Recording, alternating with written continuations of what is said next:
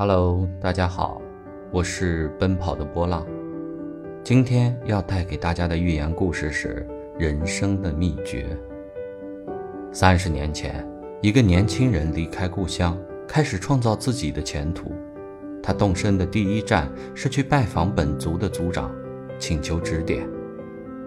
老族长正在练字，他听说本族有位后辈开始踏上了人生的旅途，就写了三个字。不要怕，然后抬起头来望着年轻人说：“孩子，人生的秘诀只有六个字，今天先告诉你三个，供你半生受用。”三十年后，这个从前的年轻人已是人到中年，有了些成就，也添了很多伤心事，归程漫漫，到了家乡。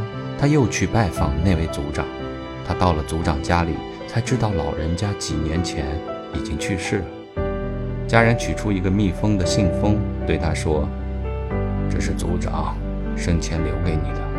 他说有一天你会再来。”返乡的游子这才想起来，三十年前他在这里听到人生的一半秘诀。拆开信封，里面赫然又是三个大字。不要悔，秘诀：中年以前不要怕，中年以后不要悔。